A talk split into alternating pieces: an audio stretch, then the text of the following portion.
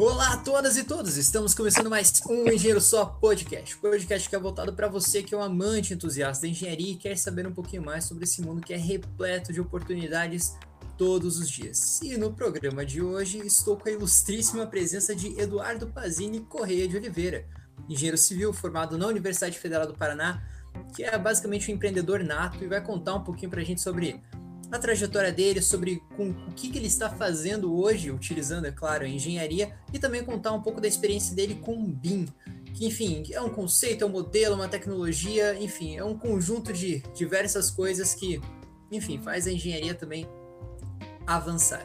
Então, Eduardo, prazer estar aqui conversando contigo, cara. Boa tarde, Henrique. Primeiramente, gostaria de agradecer pelo convite. É um prazer poder compartilhar um pouco aí da, da minha experiência, das coisas que a gente vem trabalhando nas empresas e, enfim, trocar um pouco de ideia, de informações com você aí, para a gente poder aí desenvolver um pouco de, de conteúdo em, em parceria.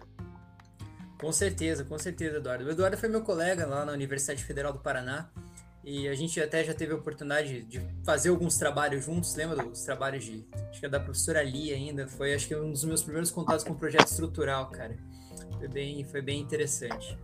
E, bom, é, Eduardo, conta um pouquinho pra gente, cara. Você é sócio proprietário da Beanstart, da Myriad Solutions e da Epic. Conta aí um pouquinho pra gente, assim, sobre, cara, como que surgiu essa, esse teu interesse, assim, por, por empreendedorismo? Como que você pensou em auxiliar a engenharia a, a, essas empresas que você, enfim, que você desenvolveu. Conta um pouquinho sobre quem que é você, né? Então, um pouquinho dessa, acho que dessa trajetória até você chegar uh, nessas empresas. Legal, legal. Então, para falar um pouco das, das, empresas que a gente tem trabalhado hoje, né, dos projetos que a gente está atuando, acho que a gente tem que voltar no tempo alguns anos, é, desde até mesmo da época da faculdade, quando eu estava começando a estagiar. Então, a minha, a minha carreira profissional ela começou é, trabalhando na construtora da minha família, né, é a Veloz Construção e Incorporação. É, é uma construtora familiar pequena. É, eu trabalhei ali por mais ou menos um ano ali, auxiliando no desenvolvimento de obras pequenas, planejamento, né, e, e, até mesmo na parte financeira um pouco. É, mas desde cedo eu sempre fui muito incentivado a estar tá investindo, a estar tá empreendendo e a estar tá tentando desenvolver coisas novas, né? É, depois de um ano na Veloz, eu acabei é, seguindo um pouco para a área bancária, né, para a área de crédito imobiliário, mais especificamente. Eu trabalhei ali na, na Barigui Financeira, que hoje é o Banco Bari, bem voltado para a parte de avaliação de imóveis e de coisas desse gênero. É, depois da Barigui eu segui para a construtora Laguna, onde eu trabalhei na obra do Rock Batel. E enquanto eu estava trabalhando naquela obra, é, eu fui contatado por um, um antigo amigo meu, o Sérgio Kubrusli, é, que ele estava desenvolvendo aí junto com um amigo dele um projeto voltado para novas tecnologias, para BIM. No primeiro momento eu, eu fiquei muito interessado, mas na verdade não sabia nem muito bem do que, que ele estava falando, né? É, quando eu comecei a faculdade eu tinha duas certezas que eu nunca faria na minha vida. Primeiro, eu nunca ia mexer com topografia, que eu achava aquilo um saco. E segundo, que eu nunca ia mexer com BIM, que eu sempre fui um zero à esquerda para qualquer tipo de, de software. Mas quando eles começaram a me passar a visão do que eles estavam pensando, né, começaram a me mostrar algumas aplicações, é, alguns projetos que eles tinham visto fora do país usando drones, escaneamento a laser, metodologia BIM, é, eu fiquei maravilhado logo de cara. Na verdade, que foi praticamente aí amor à primeira vista com a tecnologia. E eu é, sempre tive um lado mais comercial da, da, desse tipo de processo, né, desse tipo de, de negócio. E, e, os outros dois sócios, que eram o Diogo e o, e o Sérgio, o Diogo sempre foi muito técnico, muito voltado para tecnologia, e o Sérgio muito de olho no financeiro. Então, logo de cara, na primeira reunião, eu já consegui me ver inserido nessa sociedade, tentando trazer um lado mais comercial, tentando vender de fato a tecnologia que estava sendo desenvolvida ali dentro. É, a gente começou, a empresa foi em meados de agosto, julho ou agosto de 2018, Nesse momento eu ainda estava é, no último ano da faculdade e também estava estagiando. Então foi uma época bem turbulenta ali, obra a todo vapor, TCC, faculdade, enfim, problema era o que mais tinha.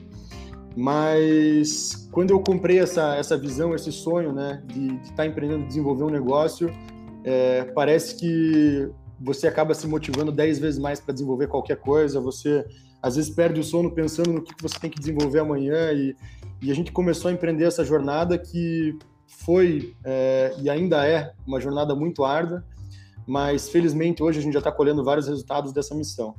É, basicamente, durante o ano de 2018, a gente é, passou o ano tentando desenvolver processos, entrando em contato com milhares de clientes, fazendo reunião 5, 6, 10 vezes na semana com diferentes empresas e tentando prospectar e entender como que a gente ia poder trazer as tecnologias de captura de realidade, que são é, as ferramentas que a gente usa, né, integrado à metodologia BIM é, para projetos de engenharia. Para quem contatos, é, Eduardo, eram basicamente era da moda antiga, vamos colocar dessa forma. É você ligando, é você mandando e-mail, é você corre, literalmente correndo atrás, né? Literalmente correndo atrás. É, às vezes entrando num site de uma empresa que eu achava legal, pesquisando o contato, ligando para o atendimento, para a secretária mesmo, falando que eu trabalhava com isso às vezes vendendo muito mais coisas do que eu sabia fazer ainda no momento, né? É, e prometendo mundos ali, falando, não, a gente vai fazer isso, a gente vai fazer aquilo. É, mas, assim, mesmo não estando 100% confiante, naquele momento eu tinha total certeza que a gente em breve ia estar desenvolvendo um produto que ia ser extremamente, assim, acima de tudo que existia no mercado nessa linha, tá? É, eu acho importante aqui pontuar também para as pessoas que não entendem muito bem o que é captura de realidade e o que é BIM, né? Então, a captura de realidade, por assim dizer, ela é um conjunto de, de, de boas práticas e de equipamentos e de processos onde você tem a finalidade de trazer qualquer coisa para dentro do computador. Seja é, uma usina hidrelétrica, seja uma igreja, seja um complexo de mineração, uma estrada, um escritório, uma casa, é, um terreno vazio, enfim. Hoje você consegue aplicar a captura de realidade para qualquer tipo de empreendimento, né? É, e basicamente ela consiste em você entrar com drones para tirar fotos, laser scanners, estação total, a própria estação total da topografia, GNSS e até mesmo ecobatímetros, câmeras térmicas, aí depende muito da aplicação do que você quer levantar, para você trazer de fato todas as informações para dentro de uma réplica virtual. E essa réplica virtual ela se dá por meio de uma nuvem de pontos, né? que é nada mais, nada menos do que um arquivo com muitos pontos. Muitos, eu digo bilhões, até trilhões de pontos algumas vezes, tá? Esses pontos, normalmente, eles são gerados por dois, dois tipos principais de tecnologia, às vezes por um terceiro, tá? É, essas duas tecnologias a gente chama do escaneamento a laser em si, que ele consiste num, num sensor que emite um pulso de laser e ele vai calcular o tempo que o laser vai bater e voltar para ele e pegar a posição desse ponto. Hoje, os lasers mais modernos do mercado já capturam até 2 milhões de pontos por segundo, alguns passando até mais disso. Então, se você pensar num levantamento que toma o dia inteiro, capturando 2 milhões de pontos por segundo, você consegue ter uma ideia da ordem de grandeza da quantidade de pontos que é de fato capturada. Né? Se você comparar isso com uma estação total, um teodolito, onde você pega um ponto a cada cinco minutos, aí é uma, uma representatividade, né? é uma amostragem muito maior que você tem para definir alguma coisa. Então, é, aqui eu em nenhum momento estou querendo falar mal da topografia convencional ou desmerecer ela. Muito pelo contrário, tem coisas que você só resolve com topografia convencional. E a estação total hoje é o equipamento mais preciso, talvez, que existe para levantamento de pontos. Porém, ele é pouco produtivo e ele tem uma amostragem muito baixa. Então não adianta eu ter um ponto muito preciso aqui e um ponto muito preciso ali, se todo o caminho entre eles eu vou interpolar e eu não faço ideia do que, que existe. Então, com o laser scanner você tem uma precisão um pouco menor que a estação total, a precisão de uma ordem de 1 a 2 milímetros, digamos assim, enquanto a precisão da estação total é submilimétrica. Porém, eu elimino boa parte da minha, da minha interpolação, porque a minha amostragem é muito mais alta. Tá? É, uma vez que você gera essa nuvem de pontos, você tem esses, é, essa representação visual, geométrica do que existe no local, e você pode aliar ela com a metodologia BIM para você de fato ir além da geometria e inserir também informações paramétricas, né? Para quem também não conhece muito bem a metodologia BIM, a metodologia BIM é um, é um, um conjunto né, de processos, políticas e tecnologias que é voltado para você conseguir juntar três tipos de informação dentro do modelo digital.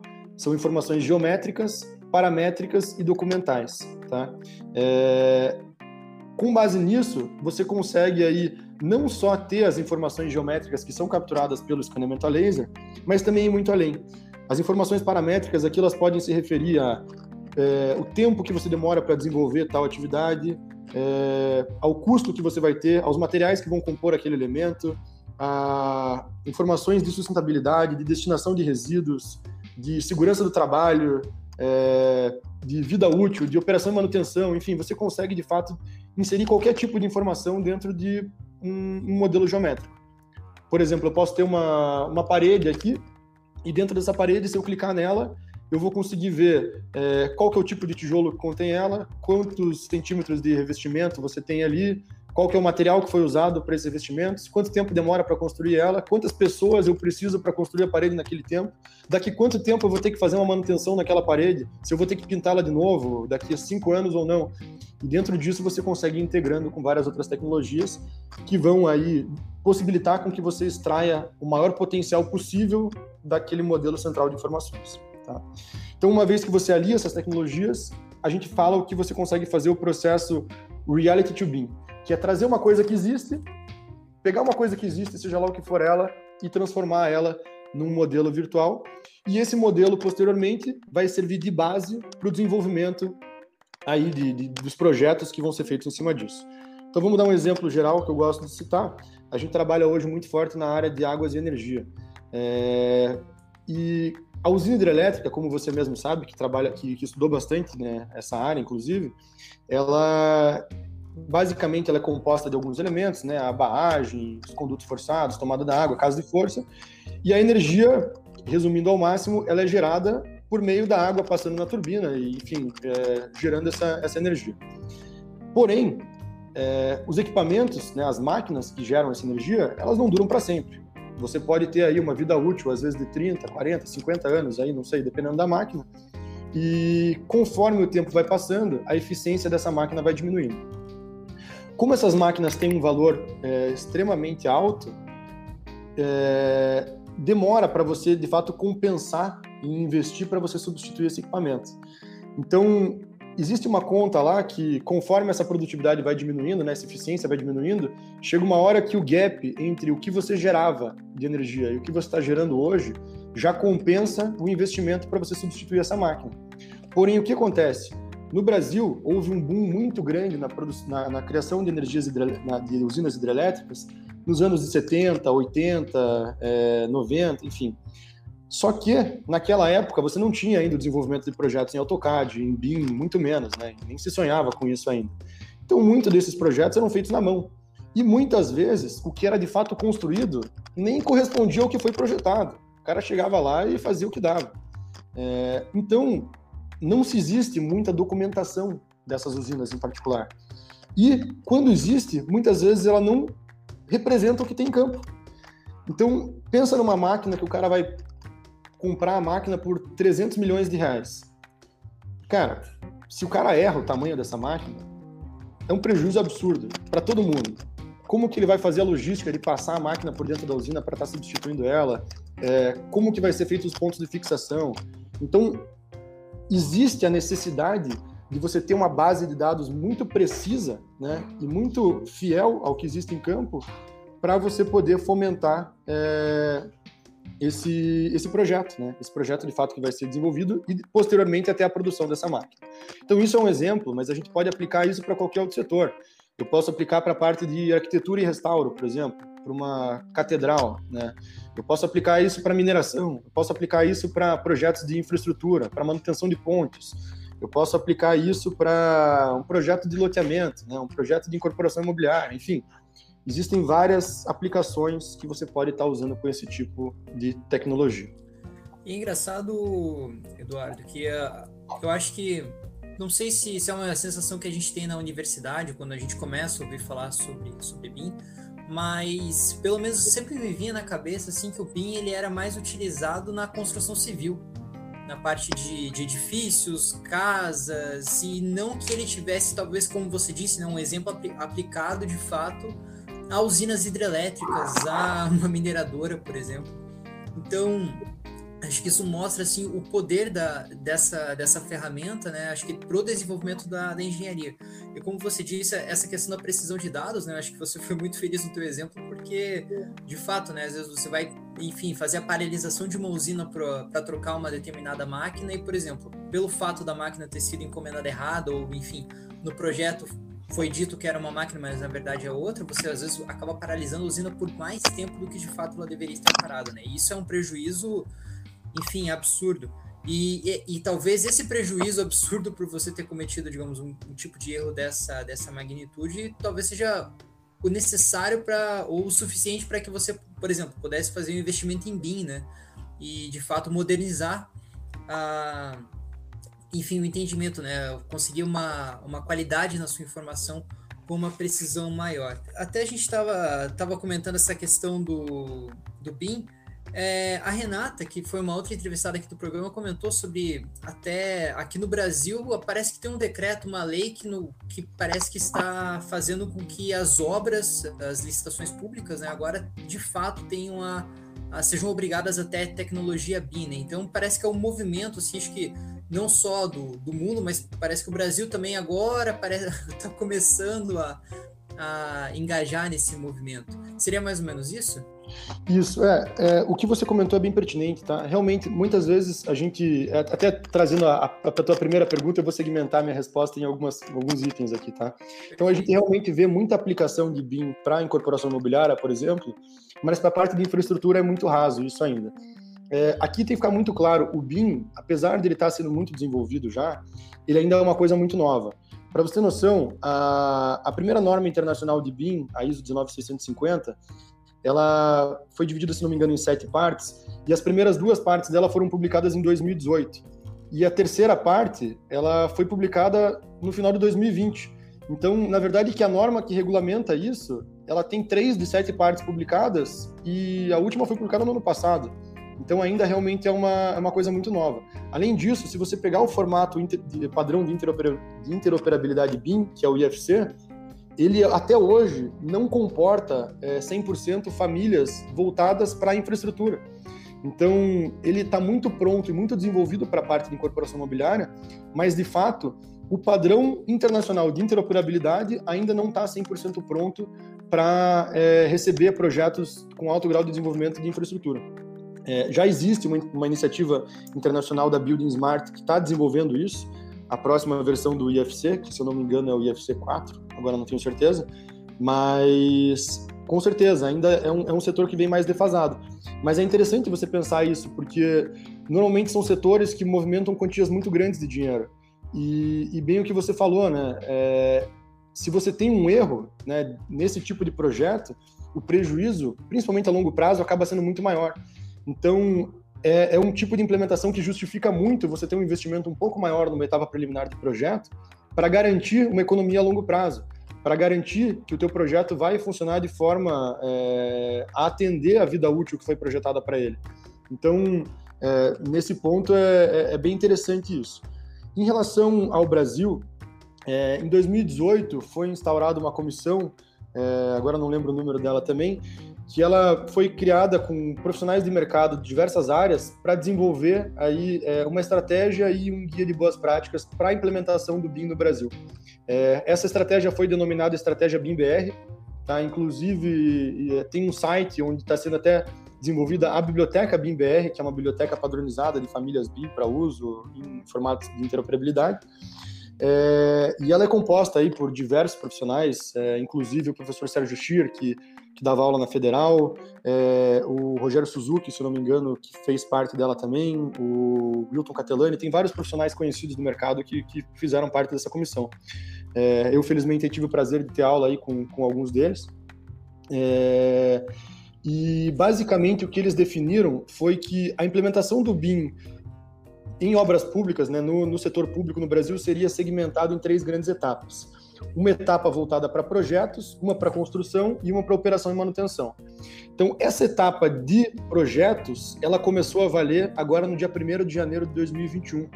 E, basicamente, ela diz que é, projetos é, contratados pelo, pelo governo, né, em diversas áreas, aí, desde de, de infraestrutura, obras de, é, voltadas por exército, enfim, para várias, várias coisas né, públicas, até mesmo o setor de energia, setor petroquímico, enfim, por aí vai, elas devem obrigatoriamente ser feitas em BIM. Tá? Não necessariamente só em BIM, mas deve existir aí uma, uma, uma previsão para que ela esteja com o desenvolvimento em BIM acompanhando o, o desenvolvimento desses projetos. É, além disso, a partir de, de 2024, vai ser também obrigatório que o BIM seja levado para a construção. Então, você vai ter que ter uma equipe dedicada é, dentro da obra que vai estar tá ali fazendo o acompanhamento do cronograma físico-financeiro dentro de um Navisworks, por exemplo, onde ele vai poder acompanhar o que está sendo construído em tempo real e confrontando com o modelo, com o cronograma 4D, com o orçamento 5D e por aí vai. Vai poder, de fato, trazer isso para a obra. Vai poder planejar o canteiro de obra dentro do modelo BIM. Vai poder, enfim, fazer todas essas coisas que hoje são feitas é, de maneira um pouco mais precária, não dizendo que é uma maneira ruim, mas que o BIM com certeza ele traz uma, uma integração melhor entre todas as informações que você precisa para tomar esse tipo de decisão. É, e, e assim, essa seria a segunda fase. A terceira fase, que é, é datada para partir de 1 de janeiro de 2028, ela daí também vai tornar obrigatório que a operação e manutenção desses ativos públicos seja feita em BIM. Então, desde de, de licitações para manutenção, preservação de, de pontes, é, a modernização de hospitais públicos, enfim, todas essas coisas que envolvem órgãos públicos vão ter que ser feitas em BIM também. Então, aí a gente vê que existe de fato uma, uma tendência que a gente chama de, é, de, de cima para baixo, né? Que é quando o governo começa a instaurar regulamentações para que as empresas é, se obriguem né, a se adaptar nesse sentido. A gente vê que hoje o maior contratante de serviços de engenharia do Brasil é o governo, né? Você vê, ele, o governo tem serviço por tudo. Então, uma vez que o maior contratante de todos diz que é obrigatório que a partir desse momento as coisas sejam feitas de tal maneira, todo mundo é meio que obrigado a se adaptar. Né? Então é uma, é uma iniciativa bem interessante que está sendo desenvolvida nesse momento. Mas é uma, enfim, é uma adaptação, na verdade, bastante pertinente, né, Eduardo? Acho que ela é, é uma adaptação que ela vem de fato para para otimizar. E acho que a principal palavra que talvez a gente esteja buscando aqui seja a eficiência, porque com um bom planejamento, enfim, você garante uma, uma eficiência maior, né, uma qualidade maior do seu produto final. E até alguns termos assim que eu acho que são bastante curiosos, assim, às vezes até para quem não está tão familiarizado com o BIM. O que é uma família dentro do BIM, Eduardo? Certo. Uma família, é... como que eu posso é... definir ela aqui? Ela é como se fosse um, um, um, elemento né, é, que pode representar qualquer, não necessariamente qualquer tipo de projeto, mas pode representar diferentes tipos de, de diretórios de projeto, seja um, um interruptor elétrico, até um cotovelo de uma tubulação, até mesmo um pilar, por exemplo. É, uma família é um elemento meio pré-definido, onde, com base na aplicação de parâmetros, como tamanho, espessura, é, coisas assim, você consegue configurar ele e adaptar para um uso específico, onde também ele vai ter é, já informações pertinentes a do que ele se trata. Então, eu posso ter uma, uma, uma família de um interruptor, onde eu defino o tamanho dele, eu consigo aplicar ele em um local e dentro desse interruptor eu já consigo linkar ele com o sistema elétrico, inserir quais são as especificações técnicas de fabricante, de, enfim, de corrente, enfim, do que você for tá, é, ligando a ele, né? Então é, é um elemento paramétrico, digamos assim, dentro do, dentro do BIM. Até o pessoal, tem muita gente que não, não, não gosta muito do termo família, porque ele acaba trazendo um pouco de referência aos softwares da Autodesk, né? Que, querendo ou não, é, são os mais utilizados no mercado mas é, não necessariamente são o único, único fornecedor de software, né? O que o pessoal costuma tratar hoje no padrão de interoperabilidade, se não me engano, é um componente BIM, que eles chamam, que é o equivalente a uma família, mas para outros softwares também. Ah, perfeito. Eu acho que isso ia ajudar bastante a gente quando a gente fazer aqueles trabalhos, né, Eduardo? Principalmente o orçamento lá em Construção Civil 4, planilha TCPO, ficar vendo item por item para conseguir resolver as coisas. Ia facilitar demais a nossa vida e poupar algumas semanas de Excel. Com certeza. Inclusive, recentemente eu tive uma reunião com uma empresa que até é, achei muito interessante a proposta deles, chama Rubik, é R-U-B-K, e eles, a proposta deles é basicamente você inserir um modelo BIM dentro de uma plataforma web, online, e ela é voltada 100% para a parte de orçamentos. Então eu consigo selecionar é, ah, o pavimento tal, o sistema estrutural, e ela já vai jogar, já vai puxar com é, tabelas TCPO, SINAP, ou até mesmo se você tiver, a empresa tiver planilhas padrão né, de, de orçamentação, é, e vai, enfim, fazer toda, todo, todos os cálculos ali voltados para quanto que você vai gastar, quanto de recursos, quantas pessoas você vai ter que despender para aquela execução em específico. Então, isso é de fato uma aplicação direto do BIM para execução mesmo, né, para a obra, que está dentro da segunda etapa da estratégia BIM-BR que eu tinha comentado.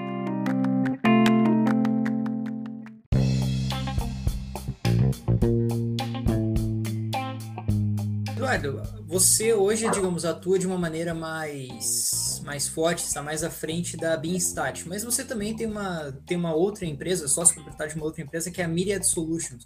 Com o que, que a Myriad trabalha, Eduardo?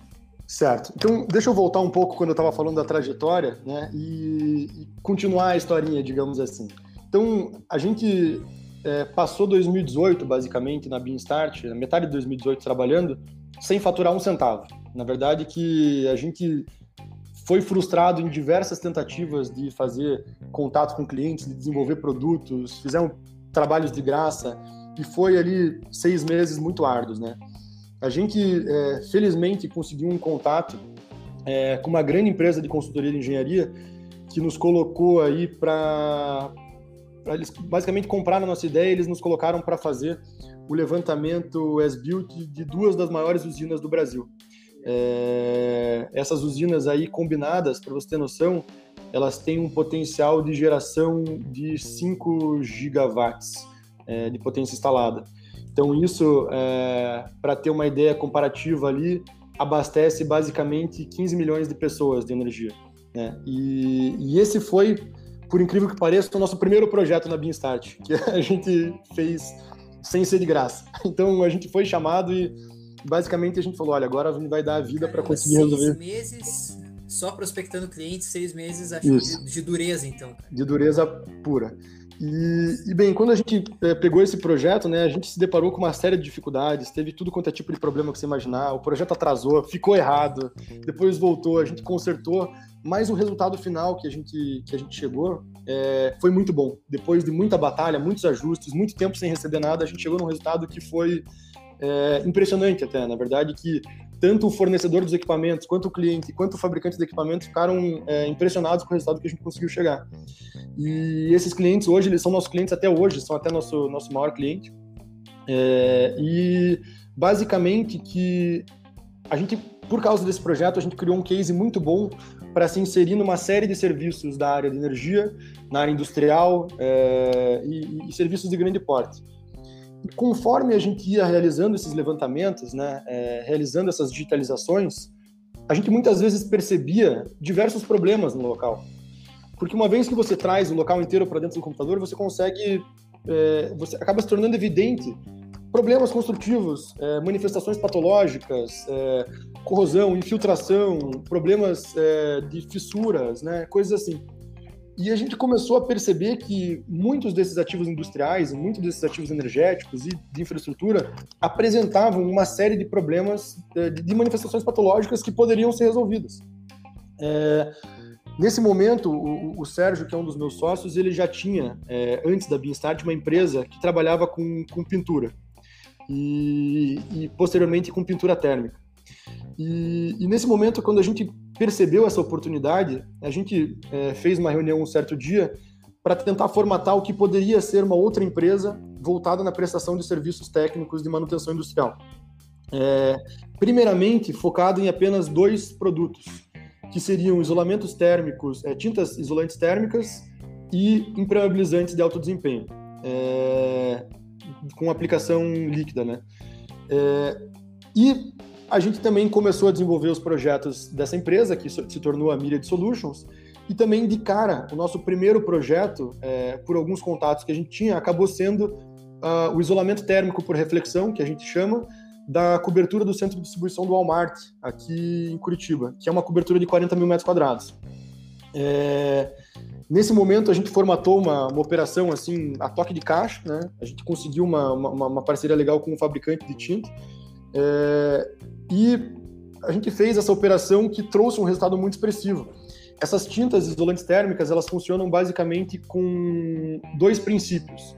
É, um princípio isolante é, de reflexão, que basicamente é um, uma tinta extremamente branca, que vai refletir ao máximo as luzes solares, e dentro dela um princípio de isolamento por barreira, que funciona com a adição de nanosferas de cerâmica. Essas nanosferas de cerâmica, elas são como se fosse uma adição é, que ela, ela é esférica e ela é oca por dentro. E ela, como ela é oca, ela cria como se fosse uma fina camada de vazio entre a superfície refletiva e o substrato, a telha no caso. Então, como você reflete a maior parte dos raios solares e nos que absorvem, você cria uma, uma camada de ar né, entre a, a camada refletiva e o substrato, você consegue ter um ganho térmico absurdo na, na tua telha. A gente fez um levantamento com câmeras térmicas depois da aplicação do material e a gente percebeu um ganho, uma diminuição em horários de pico na telha de, de 50% da temperatura. Então a telha que chegava a 55 graus estava batendo 22, 23 graus e é, desculpa, estava é, batendo 28 graus, alguma coisa por aí. E uma redução na temperatura interna do ambiente de 30% em, em, em horário de pico. Uma redução que alguns dias a gente conseguiu mensurar de chegar até 10 graus a menos. Então, se você pensar num local que tem um gasto absurdo com refrigeração, né, com, é, com energia que vai usar isso, com manutenção, porque você acaba tendo um segundo ganho na, na, no isolamento térmico, que é o seguinte: o gasto de energia com refrigeração é absurdo, só de você colocar ar condicionado por todo todo estabelecimento, Sim. ainda mais com uma enfim, se com uma área de, de telhado dessa, né, cara, o, com certeza. um galpão muito grande, né, cara. Então, o gasto que você tem de energia é, enfim, é, é até uma informação interessante que, que é que eu acho legal assim de comentar, porque antes tinha essa ideia, principalmente quando a gente trabalha com, com horário de pico, que o horário de pico era, era ali por volta das 6 horas, 7 horas, que é o horário que as pessoas saem de casa, no caso, né, voltam para casa e, enfim, vão ligar a TV, tomar um banho, enfim, utilizar a energia dentro de casa. Esse era o horário de pico. Hoje, o horário de pico ele tá por volta das 2, 3 horas da tarde, por conta do ar, do ar condicionado.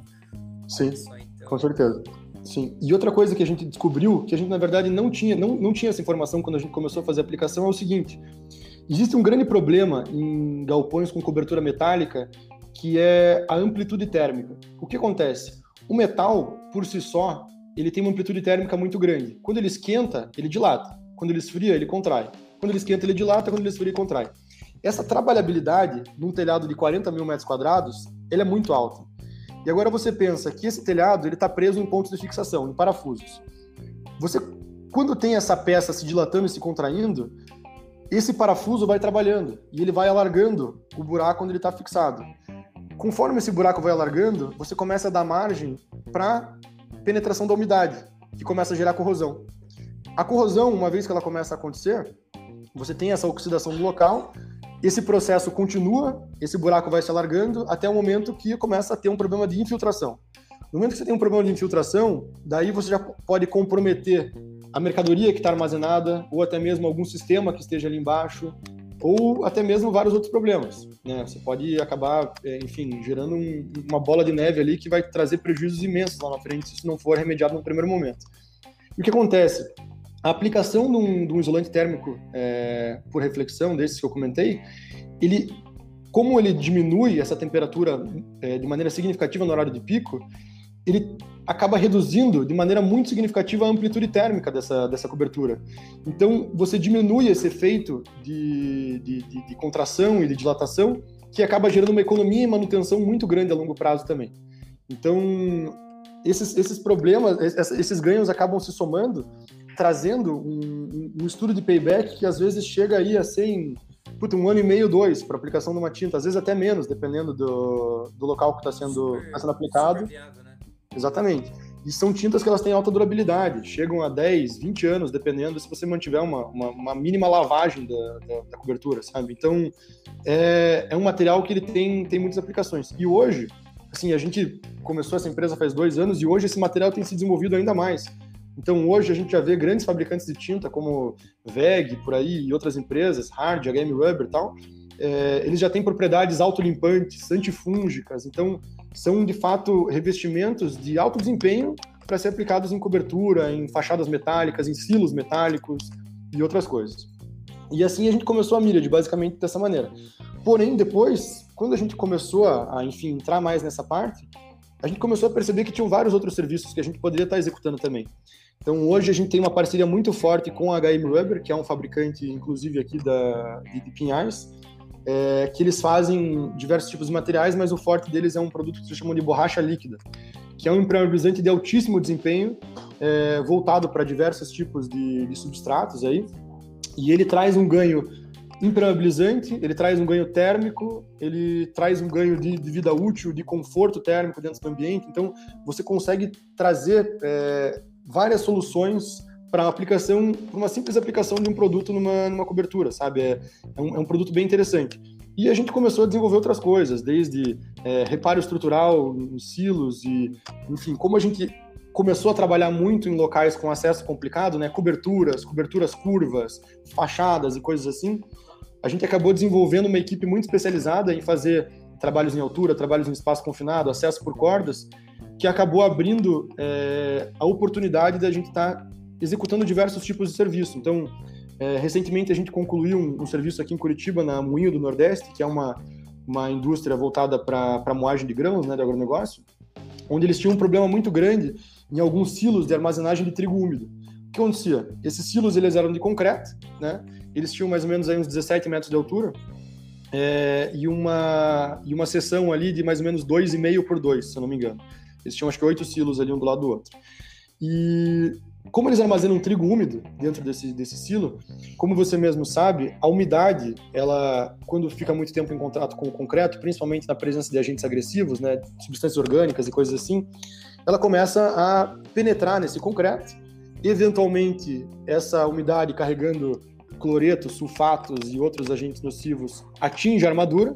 Uma vez que ela atinge a armadura, se inicia um processo de corrosão, que por sua vez é um processo expansivo, começa a gerar fissuras, eventualmente começa a gerar desplacamentos. Quando você vê, você tem uma estrutura completamente comprometida, você tem o teu trigo contaminado com resíduo de construção civil, você tem é, risco estrutural no negócio, enfim, você começa a ter uma série de problemas. Como é uma, é uma bola de neve, né, Eduardo? É uma bola de neve. É uma coisa que às vezes parece tão tão inofensiva, né? A, a, a, gente até brinca que a água, na verdade, às vezes acaba sendo até a pior inimiga do concreto, né? O concreto estando sujeito a um ambiente com um pouquinho mais de umidade do que do que o planejado já é o suficiente para, enfim, para você comprometer toda uma, uma estrutura, como você bem disse, né? Exatamente. E daí aqui nesse, nesse caso específico a gente propôs uma solução é, onde foi um acesso por corda, né? Esse silo ele basicamente só tinha é, entrada por cima. A gente projetou um, um sistema que foi meio projetado internamente aqui. A gente tem é, o meu sócio Diogo aqui ele é muito voltado em, em, tecnologia, em desenvolvimento de coisas, então a gente tem um viés muito grande para desenvolver algumas soluções específicas para atender alguma demanda pontual. E nesse caso específico, o grande problema do acesso nesse silo é que a abertura dele era por cima, no meio do silo. Só que o trabalhador ia ter que trabalhar é, rente a uma face que ficava mais ou menos um metro e meio de distância da onde ele estava pendurado. Então a gente projetou como se fosse dois braços metálicos que ele apoiava na outra parte do silo e se empurrava para frente para ele conseguir ficar rente à superfície do concreto que ele ter que recuperar. Uma vez que ele conseguia se aproximar, ele usava um rompedor de concreto, né, como se fosse uma furadeira grande, desplacava e arrancava todo o concreto comprometido até chegar na exposição da armadura. Depois ele passava uma escova de aço nessa armadura para remover toda a parte comprometida, né, toda, todo o concreto, todo o aço corroído. Posteriormente ele ia aplicar uma, uma camada de borracha líquida é, anticorrosão nessa armadura depois foi aplicado uma, um recobrimento com uma argamassa polimérica é, anticorrosiva de alta, de alta resistência inicial e extremamente viscosa para trabalho em altura, que é a argamassa na Fufil da MC Bauchimi. É uma argamassa absurda, ela chega acho que a 200 MPa em dois dias, assim, um negócio impressionante. E, e daí, uma vez que essa argamassa foi aplicada, né, era dado o, o acabamento, o tempo de secagem, e depois a gente vinha com a aplicação de um, de um, de um primer impermeabilizante da HM Rubber, que é o EPX, e esse produto basicamente ele fica com um acabamento vitrificado. Ele cria como se fosse uma é um, é um impermeabilizante que ele fica como se fosse uma camada de resina, assim, de vidro quase, por cima de toda a superfície de concreto, evitando que posteriormente venha acontecer a penetração de novos agentes agressivos para comprometer esse concreto. E acabou tendo um outro é, benefício na aplicação desse produto que a gente nem imaginava, mas por ele ter esse acabamento vitrificado, ele acabou até mesmo melhorando o escoamento de grãos dentro do silo. Então, acabou que até assim eles conseguiram resolver o problema estrutural, né? resolver o problema de manutenção e impermeabilização e melhorar o escoamento de, de, grãos por consequência, que a gente na verdade nem tinha previsto isso no primeiro momento também, que acabou sendo bem, bem interessante. E esse contrato eventualmente já rendeu outros dentro da mesma empresa, recuperação de fachada, substituição de, de telhas e outras coisas por aí. É engraçado, né, Eduardo, como é uma, é uma trajetória que ela começa naturalmente, como várias outras é, trajetórias, com muita dificuldade, mas quando parece que uma porta se abre, enfim, parece que você tem uma imensidão de outras também que se abrem, né? Logo, claro, né? Claro, logo depois de uma, uma execução bem feita, né? De um produto final é, de qualidade, como foi o caso de vocês. E me chama a atenção também essa, diversifica essa diversificação né, de atividades. Então, uma parece que é justamente né, uma porta vai abrindo outra e você vai vendo, bom, se eu tenho um bom trabalho em altura, eu já consigo desenvolver outras atividades que talvez não as que eu planejei anteriormente, né? Parece que são oportunidades que vão que vão aparecendo. E você comentou até a respeito de, do S-Built, né, Eduardo? E o que, que seria o S-Built, assim, para quem não é da não é tão familiarizado com esse termo da, da engenharia civil? Certo. O as-built, né, a, a, tradução literal dele é, é como construído, digamos assim. Então, ele é basicamente um projeto que representa exatamente o que existe no local. Então, é, eu posso ter diversos tipos de as-built, né? Eu posso ter um, um as-built arquitetônico, eu posso ter um as-built estrutural, eu posso ter um as-built eletromecânico. Muitas vezes, quando a gente entra para fazer a digitalização, uma vez que os nossos equipamentos eles vão levantar tudo que é visível no local, a gente acaba fazendo um as-built completo que vai englobar a parte civil, é, que é arquitetônica e estrutural, né? É, a parte eletromecânica, a parte de alta tensão, de baixa tensão, sistema de ventilação, prevenção contra incêndio, é, prevenção de descargas atmosféricas, aí depende muito de, de, de cada ativo que está sendo levantado.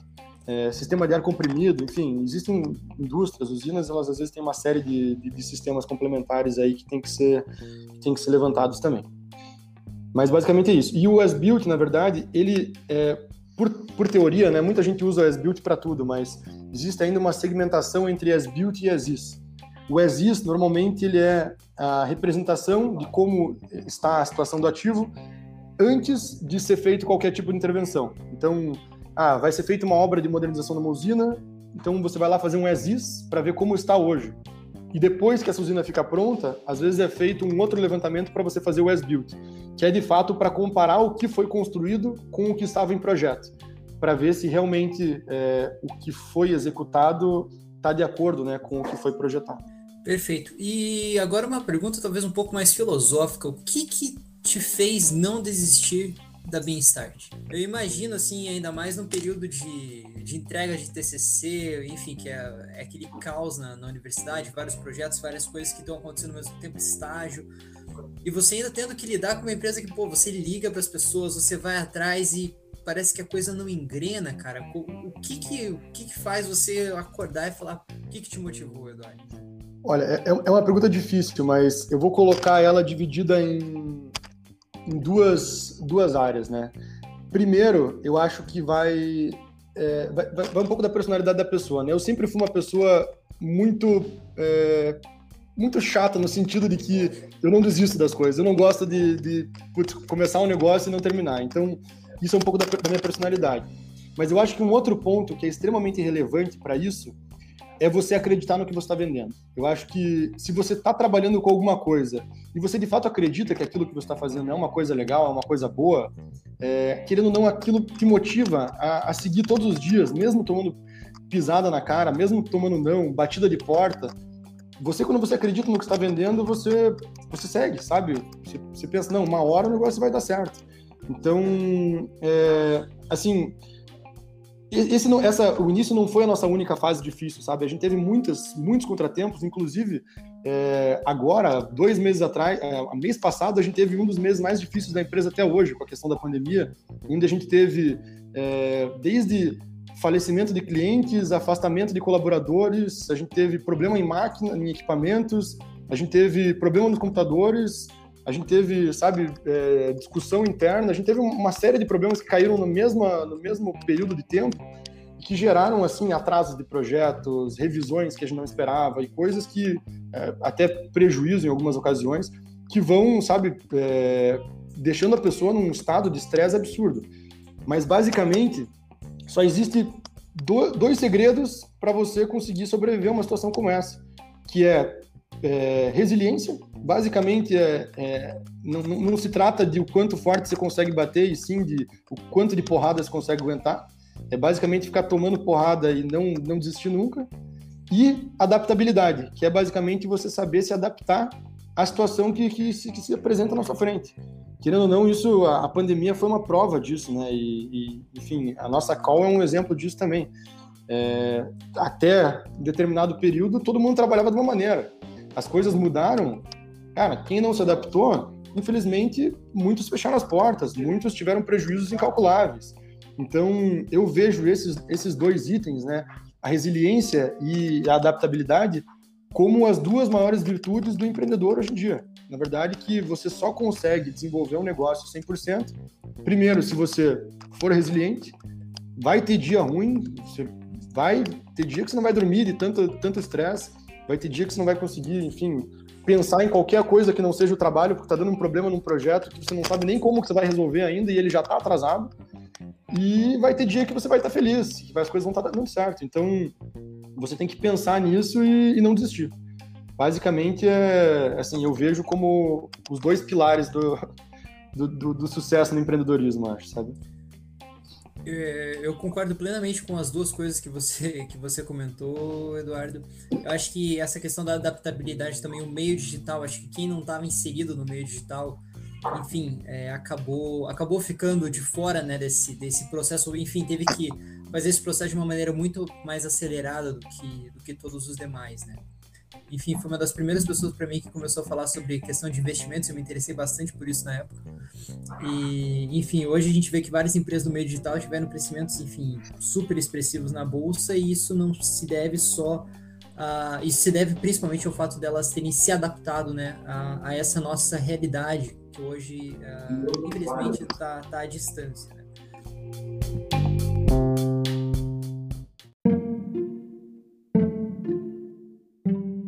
E eu achei até interessante que você colocou uma mensagem do Rock Balboa ali para os cinéfilos, que, enfim, que pegaram a referência. É isso aí. Aproveitando até essa, essa deixa, talvez até um pouquinho mais descontraída, Queria saber de você, Eduardo, o que, que você gosta de fazer quando você não está se estressando com os seus projetos, quando você não está, enfim, modelando, conversando com clientes, lidando com o comercial. O que, que o Eduardo gosta de fazer no, no tempo livre? Assim? Certo. É, ultimamente o tempo livre tem sido mais escasso do que eu gostaria, tá? Confesso. Mas é, o que eu gosto muito de fazer no meu tempo livre é música, principalmente. É, eu, eu, gosto muito de música eletrônica e gosto muito de guitarra. Então, desde pequeno eu sempre tive muito inserido na música. É, leitura, principalmente ficção científica. Eu, eu, leio muita ficção científica, desde Asimov, Arthur Clarke, Ursula K. Le Guin, Philip Dick. Eu gosto muito de, de ficção. É, cara, filmes, sair, tomar um, uma boa cerveja, um bom vinho aí, sempre são coisas que me agradam. E, na medida do possível, descansar um pouco de vez em quando, mas tem épocas que, que ficam um pouco complicado mesmo. As coisas começam a pegar quando você vê que está emendando expediente de 15 horas atrás do outro ali. Então é, é complicado. Mas sempre que dá, é bom dar uma descontraída. Assim. Não, isso me lembra, isso me lembra, me lembra justamente também os períodos da faculdade que, enfim, que a gente tinha que entregar trabalho, cara, que realmente era, enfim, tinha aula de manhã, tinha aula tarde, você ainda tinha que ir pro estágio, depois você ainda tinha que estudar para a prova, fazer trabalho, enfim. Era, enfim, era uma, uma loucura absurda, assim. E, cara, até falando em livros de, de ficção, ou filmes, quem sabe? O que, que você pode indicar aí para quem tá, quem tá ouvindo a gente, que acompanhou, chegou nesse, nesse momento glorioso do podcast de, de descontração? Que, que você recomenda aí para as pessoas que estão acompanhando aí? Certo.